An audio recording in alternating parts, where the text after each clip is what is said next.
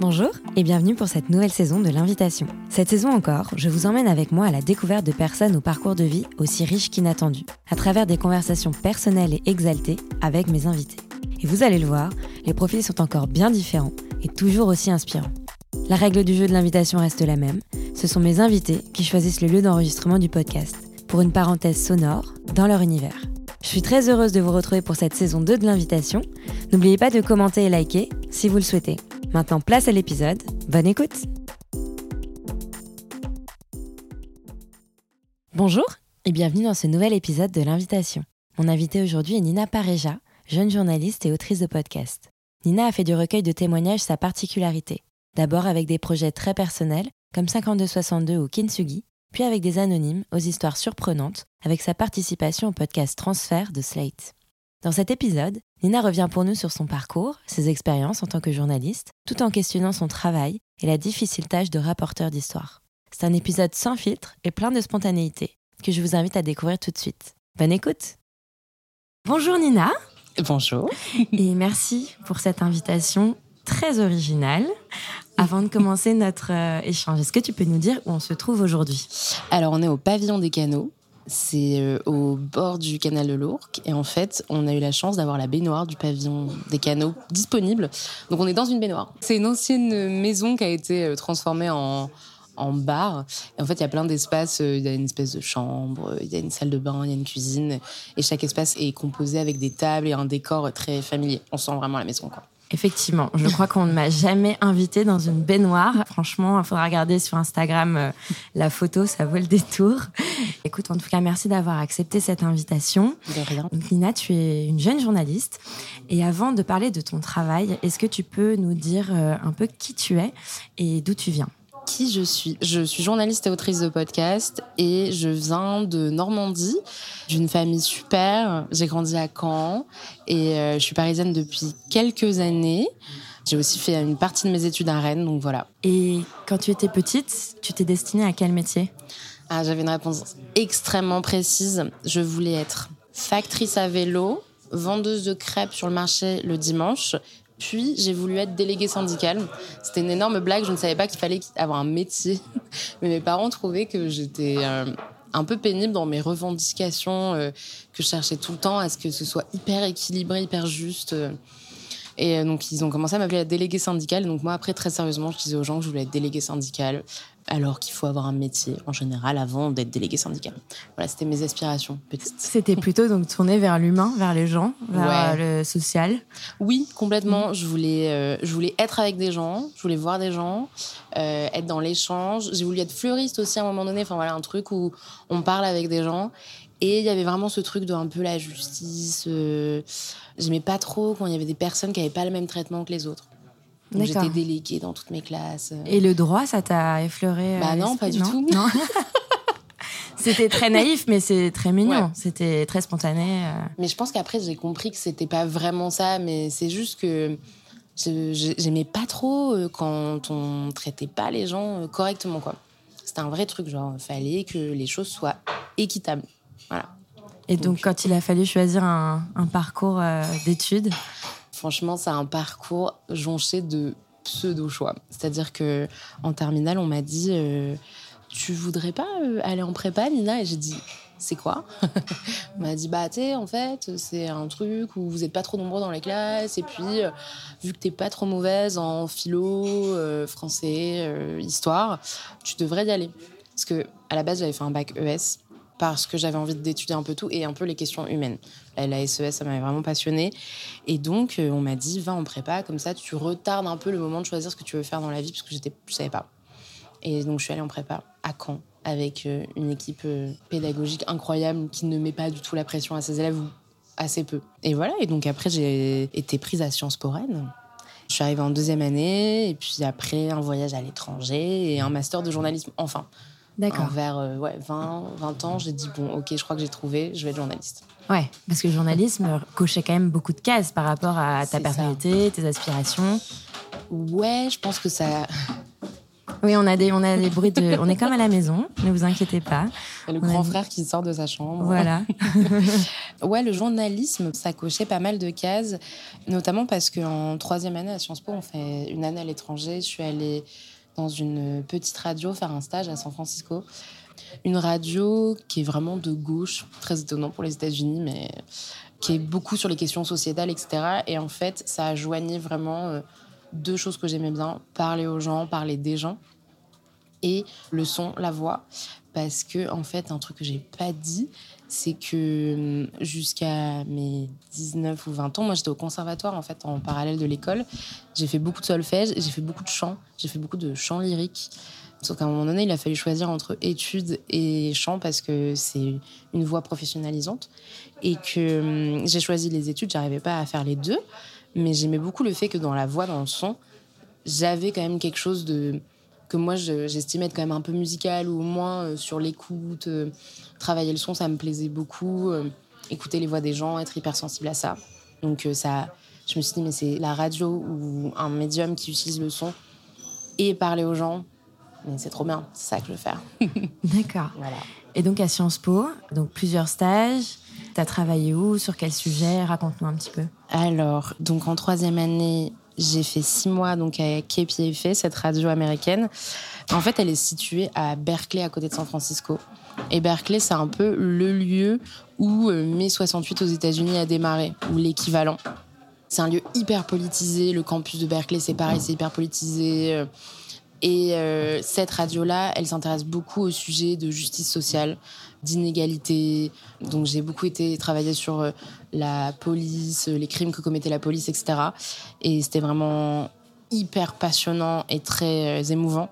J'ai notamment suivi tout un procès qui avait été intenté contre la police de San Francisco, qui avait tué un jeune latino, mais parce qu'il était latino, enfin clairement le, c'était un meurtre.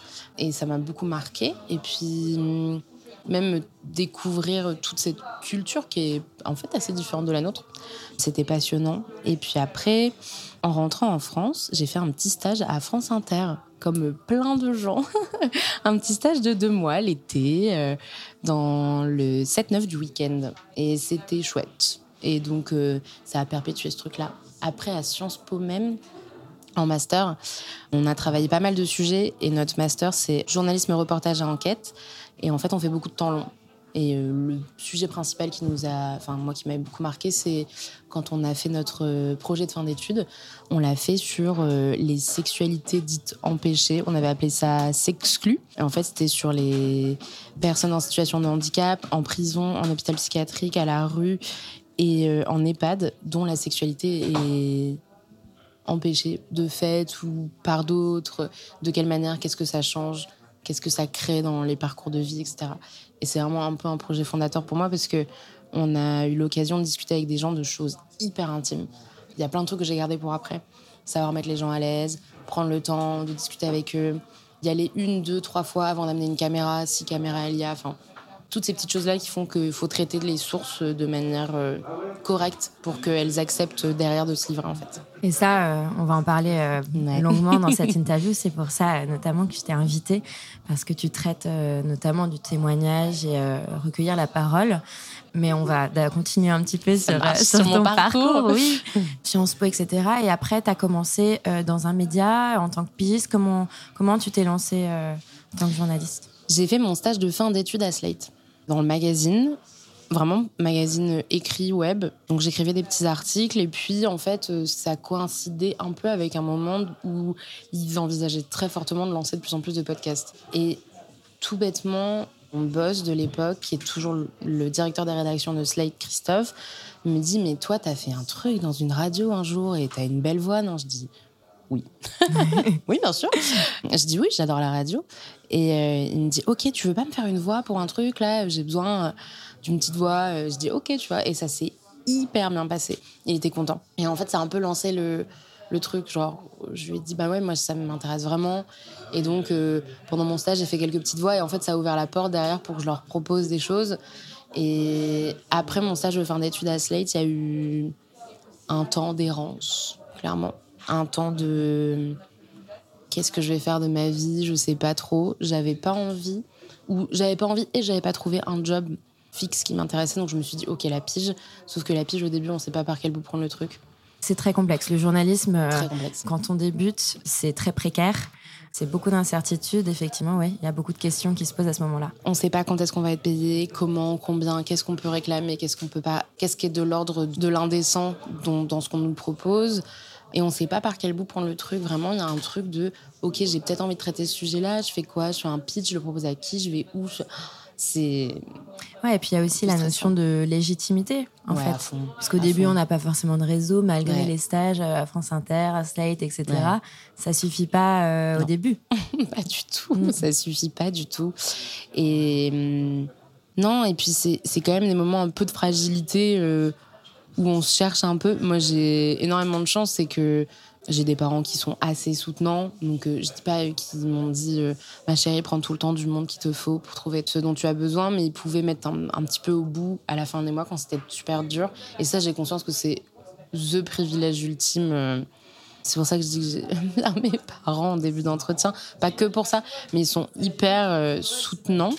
Donc ça m'a permis une petite latitude, un petit temps en fait. C'était quoi 3-4 mois, 6 mois C'était pas non plus extrêmement long. Mais ça m'a permis de faire quelques jobs alimentaires pour pouvoir payer mon loyer. Et que si jamais à un moment donné je disais j'ai besoin d'un mois pour développer un truc, euh, ben, j'avais mes petites économies et mes parents qui m'aidaient. Donc ça c'est hyper précieux. Et euh, donc j'ai fait ça, j'ai fait des petits jobs alimentaires. Et puis à un moment donné, je suis arrivée à Slate avec euh, le projet de 52-62, mon enfance en Algérie. Donc, mon premier documentaire, je leur ai pitché, ils ont approuvé immédiatement.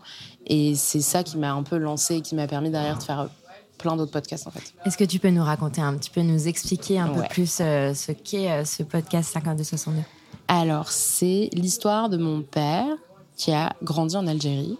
C'est quelqu'un qui est pied noir, issu d'une famille qui était en Algérie depuis quelques générations des deux côtés, du côté de sa mère et de son père. Clairement, euh, classe très très euh, pauvre. Enfin voilà, ses parents ils tenaient un bar dans un village. Son père il était bourrelier donc enfin il s'occupait du cuir. Euh, sa mère elle a travaillé dans le bar mais elle a aussi pendant un moment pas travaillé. Enfin et ils étaient vraiment hyper insérés dans un milieu très algérien pour le coup. C'est une histoire que moi je connaissais. Je savais que mon père était né en Algérie, tout ça, mais dont j'avais jamais les, pleins détails jusqu'au jour où, en prépa, en cours d'histoire, il s'avère que sur euh, 50 sujets d'exposé ou de colle, je tombe sur la guerre d'Algérie. Il y avait un sujet sur les 50 colles sur la guerre d'Algérie. Je suis tirée au sort pour le faire. Je me dis, c'est pas possible. Je dis à mon prof, bon, écoutez, euh, moi j'ai une source à la maison. Est-ce que je peux l'interviewer et l'inclure dans mon travail? Il m'a dit, mais oui, bien sûr, Nina. Et donc, j'ai interviewé mon père très longuement pour ce travail. Euh, c'est la meilleure note que j'ai jamais eue en histoire. Et en fait, ça m'a permis de comprendre plein de choses et ça me trottait dans la tête depuis. Je me disais, il faut que j'aille plus loin, il faut que j'aille plus loin, il faut que j'aille plus loin. En master, je découvre qu'en fait, il y a déjà plein de podcasts qui existent. Je me dis, ça pourrait coller. Slate dit oui. Et surtout, quand j'interroge mon père, je réalise que tout est hyper sensoriel dans les souvenirs qu'il me raconte. C'est euh, j'entendais ci, je voyais ci, j'ai senti ça, ah puis ce petit gâteau là, ah puis l'odeur de ci, l'odeur de ça. Pas du tout des termes et des manières de raconter qu'il utilise si couramment que ça pour Mhm. parler euh, de la Normandie par exemple, où au final il a passé quasiment toute sa vie, enfin 40 ans, 50 peut-être même maintenant. Des souvenirs olfactifs, du Ouais, coup euh, Bah beaucoup ouais. moins. Il me dit pas oh là là quand je vais cueillir les champignons ça me fait un truc parce que l'odeur des champignons la terre mouillée. Non c'est vraiment quand il parle de l'Algérie que c'est comme ça qu'il me le raconte. Et donc je décide de diviser le podcast en cinq sens. De raconter son histoire chronologiquement plus ou moins même complètement et de diviser en sens pour qu'on se plonge à chaque fois dans un sens et dans sa dans sa mémoire d'enfant. Donc ça, ce projet donc, qui était euh, déjà dans ta tête euh, depuis un petit moment, tu l'as proposé directement. Est-ce que tu travaillais déjà sur Transfert ou c'était vraiment tout. ta première porte d'entrée euh, en tant que pigiste euh, non seulement je ne travaillais pas pour Transfert, mais la production de Transfert n'était pas encore chez Slate. Elle était euh, à Louis Média, parce que Charlotte et Mélissa, les deux fondatrices de Louis Média, ont créé Transfert. Et, pour, et à cette époque-là, elles avaient encore la production. Donc non, c'était vraiment... j'ai eu de la chance, hein. mais j'ai eu de la chance, oui. Je pense, je leur ai dit, voilà, moi j'ai ce projet-là en tête, vous en pensez quoi? Et c'était un des premiers projets sur lesquels ils ont travaillé. Ils commençaient à lancer des choses avec euh, Lucille Bélan notamment, des podcasts euh, autour de thématiques euh, de sexualité. Ils avaient lancé un autre podcast, je crois, mais qui était voilà un peu dans les tuyaux.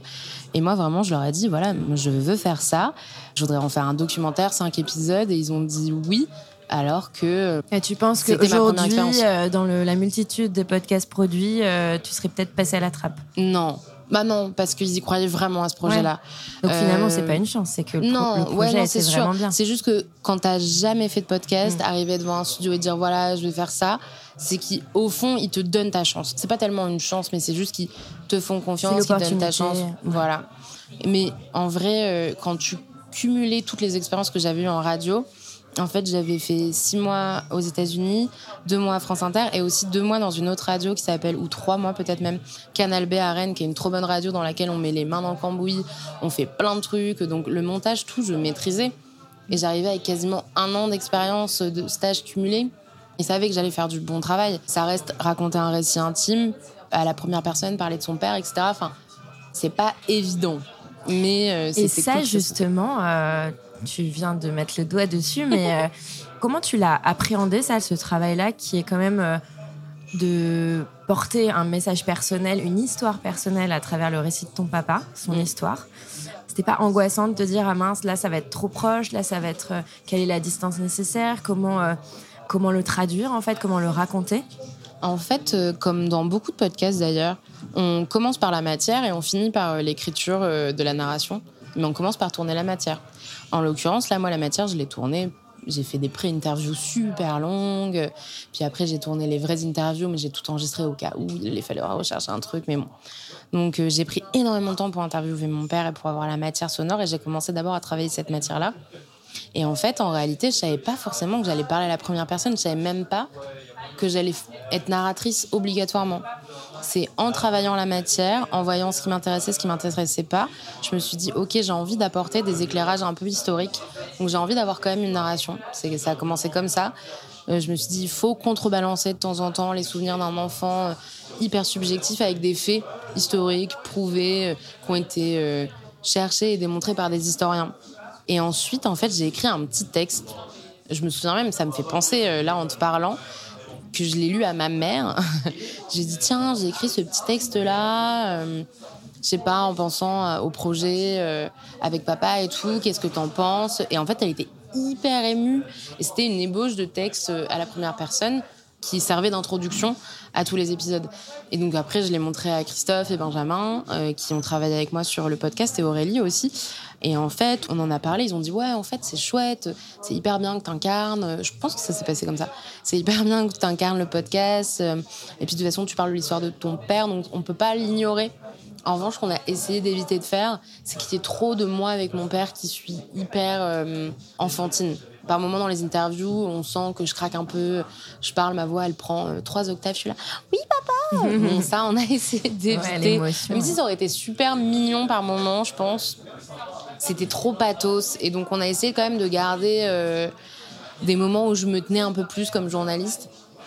Et du coup, un super long détour pour répondre à ta question, mais en réalité, je dis ça parce que j'ai commencé à travailler la matière vraiment en tant que journaliste. J'ai jamais ignoré que c'était mon père que j'entendais dans mes oreilles. En revanche, j'ai vraiment traité ça comme euh, un sujet, euh, voilà, des épisodes, des angles, euh, un début, une fin. Je voulais toujours qu'il y ait une partie de l'épisode où on parle de la guerre, une partie où on en parle moins. Donc voilà comment proportionner, rythmer, monter. Il y a toute une partie du travail qui est hyper journalistique. Et après, c'est peut-être en effet dans l'écriture où on vient amener, on vient chercher les auditeurs en leur disant voilà, on vous raconte pas une histoire qui m'est hyper lointaine, je vous emmène avec moi mais on n'apprend pas grand-chose sur moi, en réalité. Non, mais lui d'ailleurs, euh, il a accepté tout de suite, parce que c'est quand même, euh, c'est pas évident non plus. Ouais, mon père, il adore parler. Hein. Ouais. Mm, c'est un vrai truc, il aime beaucoup parler. Cette famille. Mm. moi, j'aime bien écouter. Lui, il adore. moi, j'aime bien parler aussi, mais ouais, ouais, vraiment, il adore ça. Vous êtes complémentaires. ouais, je sais pas, mais en tout cas, euh, en vrai, je pense que c'est hyper beau ce qu'il a fait parce que c'est un énorme cadeau. Parce que je sais que ça a été hyper dur de me raconter certains trucs. Je sais qu'il y a vraiment des trucs qu'il m'avait jamais dit. Il était hyper ému en me les disant. C'est un vrai effort de transmission en tant que père de dire je vais te raconter les moments où en fait j'ai vu des choses horribles. tu vas mieux comprendre qui je suis aujourd'hui. C'est un trop beau cadeau. Moi j'étais trop touchée de tous ces moments qu'on partageait, euh, où il se livrait. C'est un exercice qui est pas facile à faire. Franchement, je sais qu'il y a plein de gens. Euh, qui ont un lien avec l'Algérie, des pieds noirs qui sont arrivés en France en 62. Il y en a, je crois, 900 000, si ma mémoire est bonne. Donc il y a plein de gens qui ont une histoire commune avec l'Algérie et, de, et puis c'est un pays qu'on a colonisé, donc il y a énormément d'immigration algérienne, d'échanges, enfin voilà. C'est pour ça d'ailleurs que je pense que le, le podcast de témoignage et surtout avec des thématiques comme ça, ça parle à beaucoup de personnes parce que voilà, en fait, il y a beaucoup de personnes qui sont concernées par le sujet.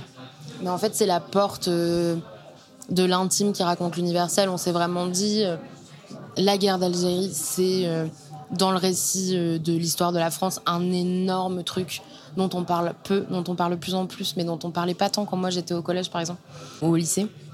Et c'est dans la vie de plein de gens. moi, quand les années où j'ai travaillé sur 52-62, enfin, ça a duré ouais, un an, un an et demi, peut-être avec les sorties, etc. Je me souviens que du coup, c'est un sujet qui venait plus dans les conversations. J'avais l'impression de rencontrer tout le temps des fils et des petits-fils, fils de pieds noirs, personnes euh, nées en Algérie ou de parents algériens. J'avais l'impression de rencontrer que ça. Je me disais, mais en fait, on est, on est plein à être concernés de près ou loin par ce sujet. Donc c'était important de le traiter, je crois.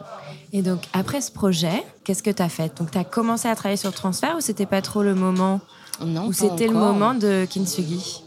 Non, ah, oui, euh, en vrai, Kintsugi, le premier tournage, je l'ai fait un mois et demi après la sortie de 5262. Donc j'avais déjà fait tout le travail en amont. C'était 2019 le premier tournage de Kintsugi, fin de l'année. Donc ouais, j'avais mis ça en place.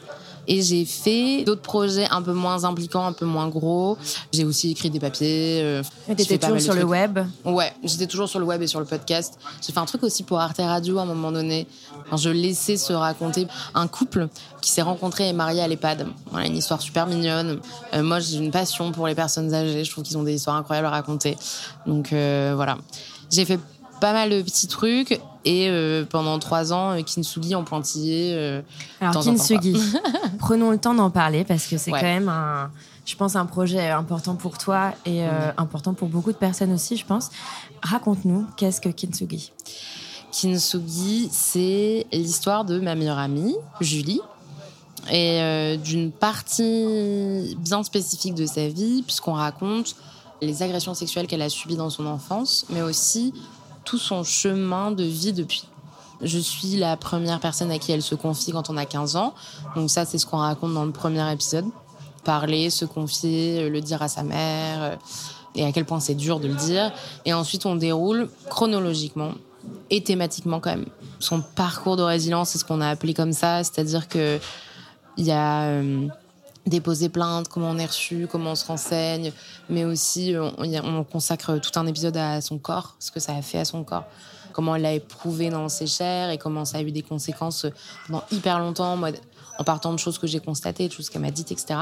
Et ça va jusque, euh, gros spoiler, bouchez-vous les oreilles si vous n'avez pas écouté, ça va jusqu'au procès qu'on raconte dans le avant-dernier épisode, puisque procès il y a. Et donc euh, il y a tout le chemin judiciaire aussi en parallèle. Enfin, Comment tu as eu l'idée de le raconter à travers un podcast? On est en 2019, 52-62 est déjà sorti et donc Julie l'a écouté. Et on parle comme ça, elle me dit écoute, moi j'ai envie d'aller porter plainte. Moi je tombe un peu, ça faisait un petit bout de temps qu'on n'avait pas réabordé le sujet, euh, peut-être même un an. Et elle me dit j'ai envie d'aller porter plainte. Je dis mais qu'est-ce qui, pourquoi? Elle me dit je me vois être mère, pas immédiatement, mais je, sais que j'ai envie d'être mère. J'ai pas envie que mes enfants vivent dans le même. et que je n'ai rien dit contre cette personne. C'était un peu le, le départ. Elle m'a dit faut qu'on fasse un truc autour, faut que tu m'aides, enfin, faut qu'on fasse un projet autour, sinon je ne le ferai pas. Et moi, j'avais trop envie qu'elle porte plainte, donc j'étais prête à faire un projet tout autre. Hein. Ça aurait pu être euh, ce qu'elle voulait en fait. Je dis une des seules choses que je sais faire et que je crois que je fais pas trop mal, c'est des podcasts.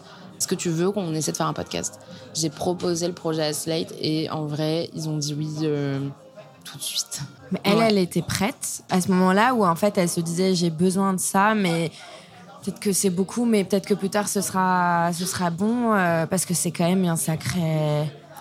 Une sacrée livraison de soi. Une sacrée livraison, un, sacré don de. Et puis mm. même euh, ressasser, en fait. C'est-à-dire que les, les victimes, justement, je pense qu'aussi s'il y a le temps, le délai aussi, où il y a, il y a l'annonce et euh, l'acceptation de ce qui s'est passé, euh, c'est aussi long, c'est que c'est difficile de revenir dessus. Donc, euh, c'est pas, pas mm-hmm. évident. C'est toujours dur de parler pour elle euh, par rapport à ça, mais je crois quand même que par rapport à ce qu'on a pu se dire, il y avait plusieurs choses. Il y avait en fait un vrai besoin de parler. C'est un sujet nous qu'on avait déjà abordé, mais ça nous a permis de l'aborder encore plus en profondeur. Il y avait l'envie que cette histoire serve à d'autres. Il y avait ce vrai truc. Tout de suite, on, a imaginé un peu la forme ensemble. Moi, je lui ai fait des propositions assez rapidement. En fait, je lui ai dit voilà, j'ai envie qu'on parle de ce thème-là, de ce thème-là. Je lui ai dit toi, tu veux qu'on parle de quoi? Elle m'a dit j'ai envie qu'on parle du corps, du machin, du truc. Enfin, elle a vraiment amené euh, des idées et elle m'a dit ce serait dingue que ça puisse être un peu un pas un guide mais que ça puisse servir à d'autres qui se reconnaissent je veux elle me disait tout le temps je veux qu'on soit euh, les françaises euh, de base elle m'a dit moi je suis la française de base qui euh, n'a pas autant accès aux infos que peut-être moi qui suis journaliste ou qui va aller fouiller un peu plus.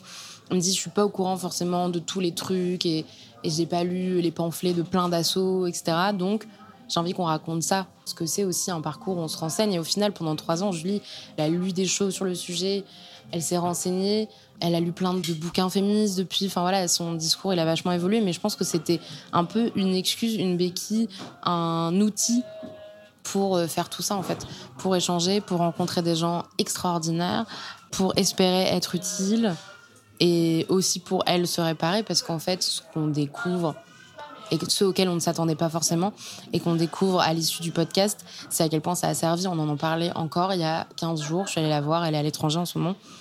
Et elle me disait, mais en fait, euh, Kinsugi, ça m'a vraiment aidé pour ci, ça, ça. Euh, depuis, je mesure que euh, je me sens plus libre, je me sens plus légère. Euh, ça a fait plein de choses. Mm.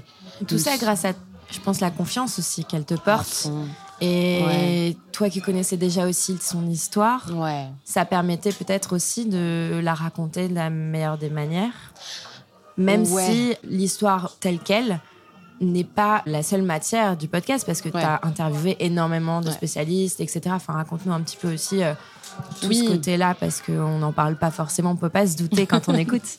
Ouais, on a interviewé, je crois, une dizaine de spécialistes. En fait, ils sont même pas tous dans le podcast. On a essayé à chaque sujet qu'on abordait d'avoir un ou une spécialiste hyper euh, capée, des gens que, dont moi j'admirais souvent déjà euh, le travail ou euh, le combat. Je pense par exemple à Sébastien Boy de Colosse au pied d'argile. Ça faisait quelques temps que moi je regardais un peu ce que faisait son association. Je me disais, waouh, enfin, c'est juste extraordinaire ce qu'ils font. Donc, ils vont dans des assos sportives ou des écoles parler de pédocriminalité, d'agression sexuelle sur les enfants. C'est une ou deux heures d'intervention et euh, à chaque fois, il y a énormément d'enfants qui parlent de ce qui peut leur arriver. Et je me disais, mais c'est fou. Leur truc est hyper bien rodé, hyper intelligent, très sensible. Mais c'est si peu de temps pour sauver énormément de vies et ouais, sauver quand même des enfants. Enfin, je veux dire, on est tous d'accord pour dire que les enfants ce serait bien euh, qu'ils aient une belle vie, qu'ils sont assez innocents et qu'on leur souhaite euh, que de se construire un avenir euh, qu'ils auront choisi. Et ça a tellement de conséquences, les agressions sexuelles. Moi, je l'ai vu sur Julie. Enfin, elle est extraordinaire, mais ça a eu plein de conséquences sur sa vie, ses émotions, la manière dont elle abordait son corps. euh. Et donc voilà, j'avais envie d'interviewer ces gens un peu euh, extraordinaires et de leur laisser la parole aussi, que ce soit en résonance avec les propos de Julie, avec ses interrogations, que ça les confirme, que ça les affirme, enfin voilà, qu'il y a un dialogue quand même entre son témoignage hyper intime et euh, ces paroles de personnes qui étudient le sujet depuis potentiellement des années. Donc, avec ces deux projets, quand même, euh, tu interviews des proches sur euh, leurs histoires, mais tu travailles aussi sur Transfert, où là, tu recueilles des témoignages d'anonymes. Et donc, c'est un autre travail, une autre méthode, j'imagine.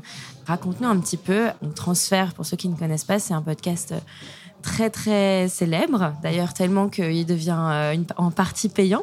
C'est une petite nouveauté, parce qu'il y a, beaucoup, euh, beaucoup d'auditeurs et qui recueillent donc, des témoignages très personnels d'anonymes. Ouais. Alors raconte-nous, comment tu te passes euh, justement de rapporteur de- d'histoire de, tes proches versus anonyme J'aurais tendance à dire, j'essaie d'appliquer la même méthode dans le sens où j'écoute, je prends mon temps et j'essaie de mettre les gens hyper à l'aise. Enfin, évidemment, euh, quand je parle avec Julie quand je parle avec mon père, ils savent les raisons pour lesquelles je suis là, ils me font confiance et tout ça, c'est déjà établi. N'empêche que j'ai absolument pas envie que mon père ou Julie soient déçus de mon travail. Donc cette pression-là, elle est énorme. Et en fait, du coup, c'est toujours pareil, c'est les mettre à l'aise, prendre tout le temps possible. Moi, il y a un truc que je dis des fois quand on me dit mais comment on fait pour mettre les gens à l'aise? Et en vrai, l'écoute et leur donner l'impression qu'on a tout le temps du monde et ce qui devrait être vrai, mais ce qui est rarement vrai dans l'économie dans laquelle on est. Mais quand même, essayer de pas être pressé de venir chercher une épreuve qu'ils ont traversée. Ou souvent dans le transfert, il y a quand même des témoignages de choses un peu compliquées, des gens qui ont vécu des expériences pas simples. Donc essayer de prendre le temps avec eux, qu'ils aient envie de se confier et qu'ils ne se soient pas sentis forcément dérobés de leur histoire. Mais en tout cas, c'est quand même beaucoup de temps. Je crois que c'est pareil pour tous les journalistes. On a rarement l'occasion d'échanger sur la manière dont on travaille tous. Mais on a quand même des consignes euh, communes de la part de nos producteurs et productrices, enfin voilà, de Sarah qui produit le podcast ou de Christophe et Benjamin et Aurélie qui travaillent autour. Il faut qu'on soit sympa avec les gens, qu'on prenne le temps, qu'on les écoute. Et ces témoignages, ils viennent des personnes elles-mêmes ou vous allez les chercher? Comment ça se passe? Les deux. Les deux. C'est vrai que les gens se demandent tout le temps, mais ça vient d'où les histoires de transfert? Je pense que on a une chance énorme, c'est que le programme il, il existe depuis 6 ou on est à la septième saison si je ne m'abuse. Donc 7 ans, énormément d'auditeurs euh, glanés au fur et à mesure des années, du travail de plein d'autres journalistes que moi. Et donc en fait, on a la chance que les gens aient d'eux-mêmes envie de partager leur histoire. Donc énormément de mails reçus pour partager les histoires et énormément de tri du côté de toute l'équipe de production, dont moi je fais pas partie. Et après, les journalistes peuvent évidemment ramener des histoires euh, qu'ils ont glanées. Euh. Alors, pour ma part, c'est quand même un peu dans mon entourage plus ou moins proche. C'est-à-dire que je vais être assez attentive quand on raconte des anecdotes qui sont arrivées à un On doit t'en raconter tout le temps. Tout le temps. Attends, peut-être que ça a passé. Mais c'est vrai que... Alors, souvent les gens, enfin je parle pas, euh, je dis pas dans les 15 premières minutes où je rencontre quelqu'un, oui bonjour je travaille pour transfert. Euh.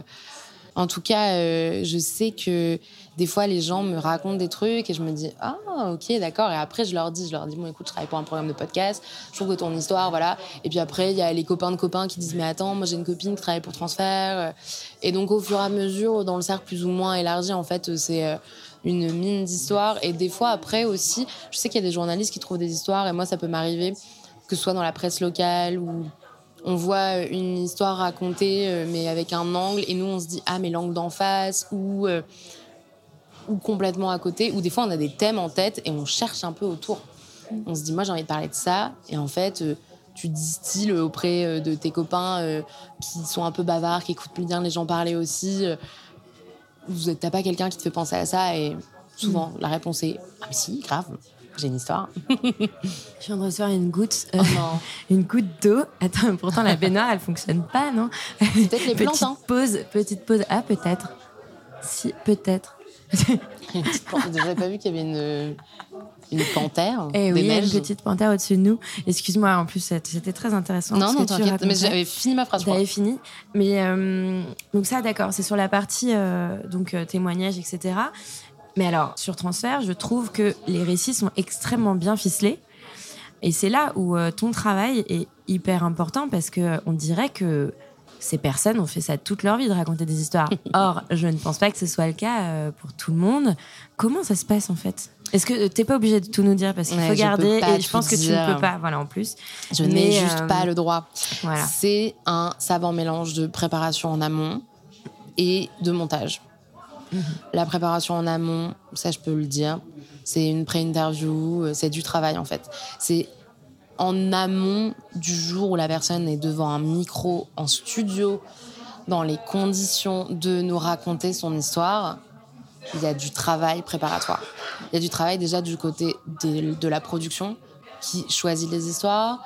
Il y a du travail en pré-interview. On voit tout de suite si la personne peut la raconter. On voit aussi si la personne euh, a fini son cheminement. Si on n'arrive pas trop tôt, trop tard, non, mais trop tôt. Si elle a pris le temps un peu de maturer le truc, si on va pas se substituer à un travail presque thérapeutique alors qu'on n'en a pas les, capacité et que c'est pas le but non plus. Oui, c'est pas le lieu. Non, ça peut faire du bien. Je sais que ça fait du bien de raconter son histoire sur transfert. On s'en décharge, on la sublime d'une certaine manière, elle devient autre, elle sort de nous.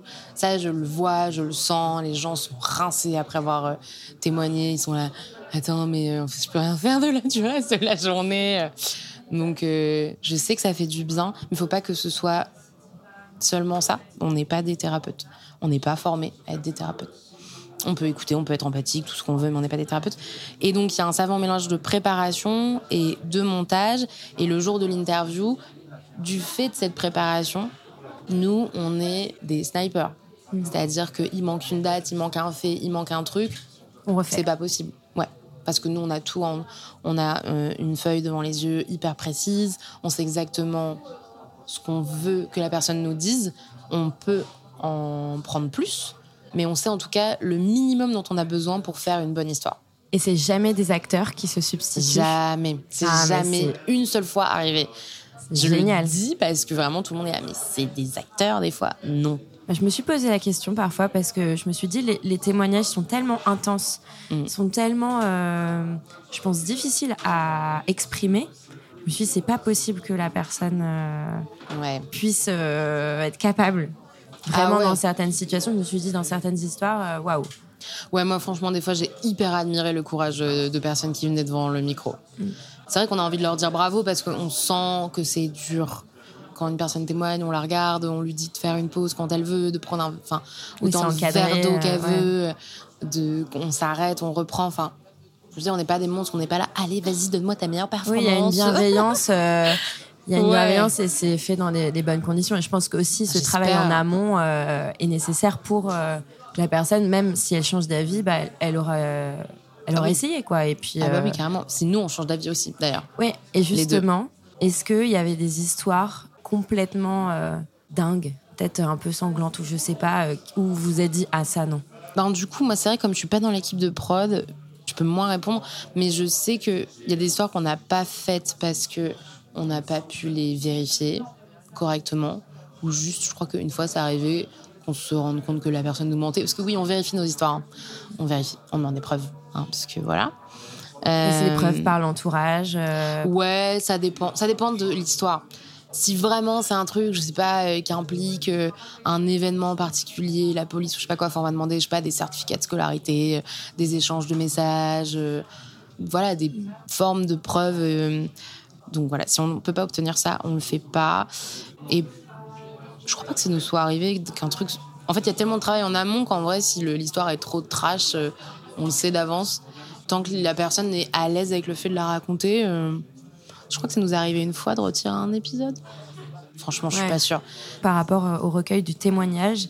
Mais là, je pense davantage à tes deux projets personnels. Mhm. Est-ce que cette démarche de recueillir leurs témoignages, c'est une question un peu difficile. Hein. Est-ce qu'elle est euh, pour euh, ces personnes Ou pour moi Pour toi Ou pour vous Ou alors pour la résonance des personnes euh, concernées par le sujet? Mais Hmm. All of the above. Vraiment, c'est tout à la fois. C'est-à-dire que je vais évidemment pas me lancer dans un projet si l'histoire ne m'intéresse pas. Donc ça, c'est pour la partie pour moi. Et en l'occurrence, je crois que autant sur le projet avec Julie que sur le projet avec mon père, il y a une vraie envie aussi de leur faire un peu un cadeau, en vrai. On va pas se mentir, ça m'a pris un temps fou, que ce soit l'un ou l'autre projet, euh, un investissement énorme.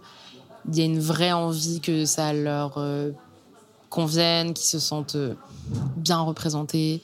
Qu'ils gardent une trace Ouais, ouais, carrément. Il y a vraiment. ouais, je pense que ça reste quand même une forme de cadeau que je leur fais. J'espère qu'ils diront pas le contraire. Oups.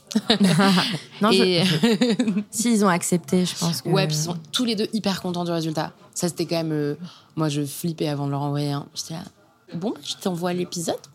Et à chaque fois, ils étaient euh, l'un comme l'autre euh, hyper heureux. Donc, ça, c'est trop bien. Pour eux en particulier, il y a, je pense, l'envie de parler, quand même, de transmettre, de laisser une trace totalement et de se réparer d'une certaine manière. C'est un peu ce que je disais sur les gens qui témoignent en transfert aussi. Là, pour le coup, il y a peut-être une plus grande substitution thérapeutique dans le sens où c'est un travail beaucoup plus long. Julie, au final, elle est jamais en thérapie. Et je crois qu'aujourd'hui, elle n'en ressent pas autant l'envie qu'il y a trois ans parce qu'on en a parlé des heures et des heures et des heures. Même si je pense que les deux ne s'éliminent pas, mais il y a quand même ce côté ouais, sublimation, faire de quelque chose qui n'était pas forcément toujours hyper joyeux un objet qui est beau, en fait, qui est intense, qui est émouvant, qui est vrai. Je pense qu'il y avait ça pour eux et après pour que ça résonne auprès des autres, mais évidemment, sinon on ne diffuserait pas les contenus, on les garderait pour nous. Ouais. Après, au niveau personnel, mhm. quand même, dans ces deux projets personnels, plus même transfert, ce que tu fais avec des anonymes, tu mets à rude épreuve ton empathie, ta bienveillance, etc. Comment, euh, toi, tu mets une distance et euh, tu arrives à aussi euh, un peu couper avec euh, tous ces témoignages et penser à Nina et, et pas à tout le monde? Je trouve ça toujours hyper délicat de répondre à cette question parce qu'il y a une partie de moi qui a l'impression de passer pour une personne horrible. Mais en vrai, je choisis de traiter ces sujets en connaissance de cause à chaque fois. Je sais où je m'embarque et en vrai, une fois que ma journée de travail est finie, ça me poursuit pas comme un fantôme, mais davantage comme quelque chose que j'ai envie de retrouver le lendemain pour faire quelque chose de bien. Et ça met pas du tout mon empathie à rude épreuve. Enfin, j'ai vraiment peut-être même gagné en empathie, en écoute. Euh. Moi, j'adore écouter les gens. Enfin, vraiment, c'est pas un problème pour moi. C'est une vocation. Mais je pense qu'on est plein.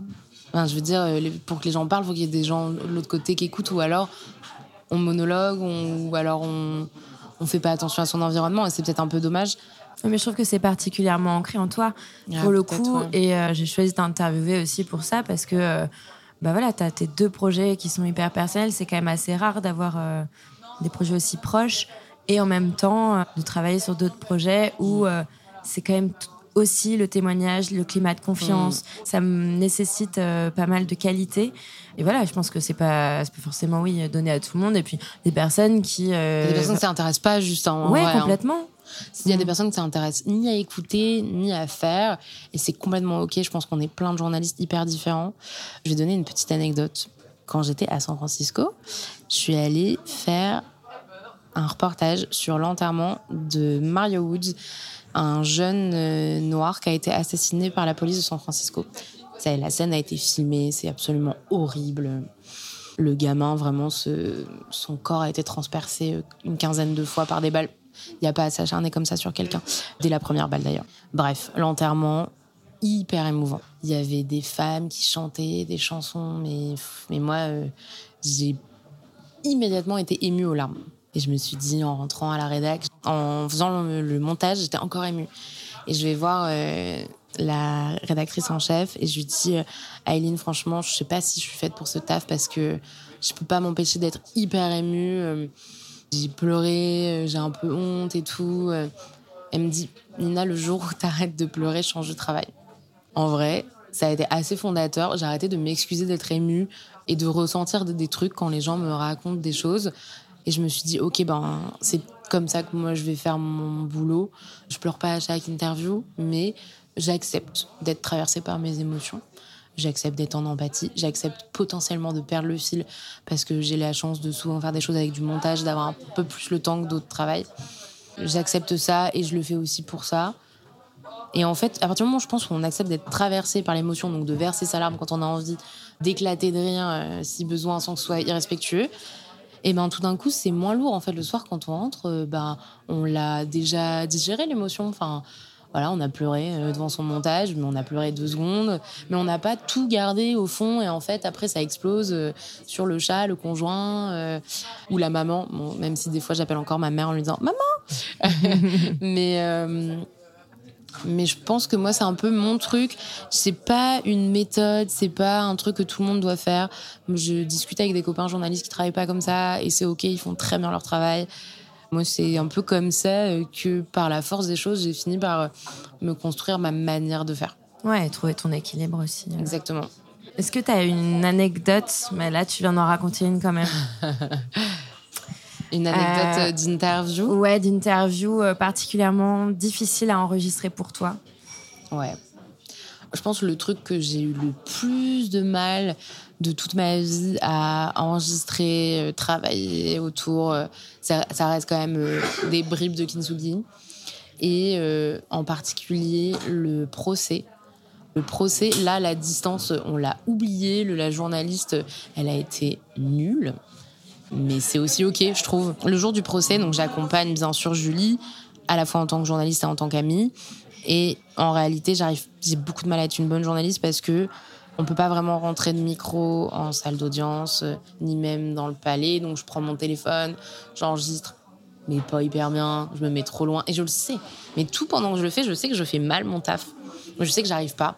J'arrive pas à poser les questions que je devrais poser euh, de journaliste alors que je les ai en tête. Euh, et surtout, j'arrive pas à être autrement que dans le moment avec elle et en étant là pour le coup assez bouleversée. Je pense qu'en fait, jusqu'alors, j'avais fait exactement ce que je viens de dire à la question d'avant de pas faire, c'est-à-dire moyennement me laisser traverser et davantage être vachement là pour elle et puis être assez sérieuse, lire machin et tout, et me dire voilà, bon, je fais mon taf. Et ce jour-là, il y a un peu tout qui est ressorti et en fait, en sortant du, du bah déjà le procès était hyper éprouvant. L'avocate de la défense, elle était atroce. J'ai eu envie de la tuer. Et en fait, en sortant, c'était un peu dur de faire le débrief et tout. J'ai senti que je faisais un peu moins bien mon travail. Et surtout, au bout d'un moment, j'ai dit euh, je coupe. J'ai dit je coupe. J'aurais pu prendre plus de matière. J'ai coupé parce que j'étais crevée, j'en pouvais plus. J'étais trop émue, trop machin, trop truc.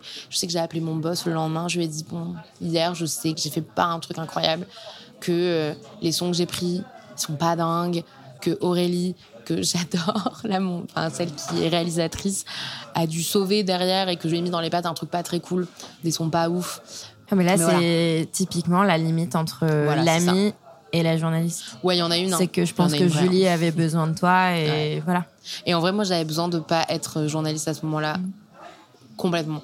Je n'arrivais pas. C'était aussi pour moi, je pense que sincèrement, là, c'était aussi moi, mon, un moment que j'avais l'impression d'avoir attendu depuis si longtemps. Aussi, c'est la première fois que je le voyais.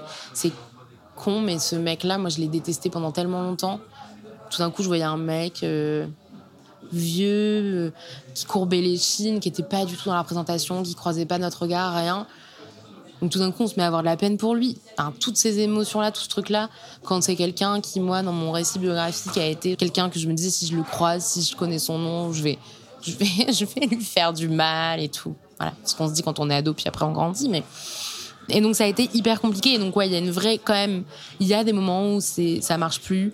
Dans le même genre avec mon père, il y a un jour où j'ai éclaté en sanglots et j'ai dû arrêter l'interview parce que c'était trop. Bon, bah, ça arrive en fait. Ce que je me dis après, ça arrive. Mon boss m'a dit, ça arrive Nina. Mm. T'as quand même enregistré des trucs, oui.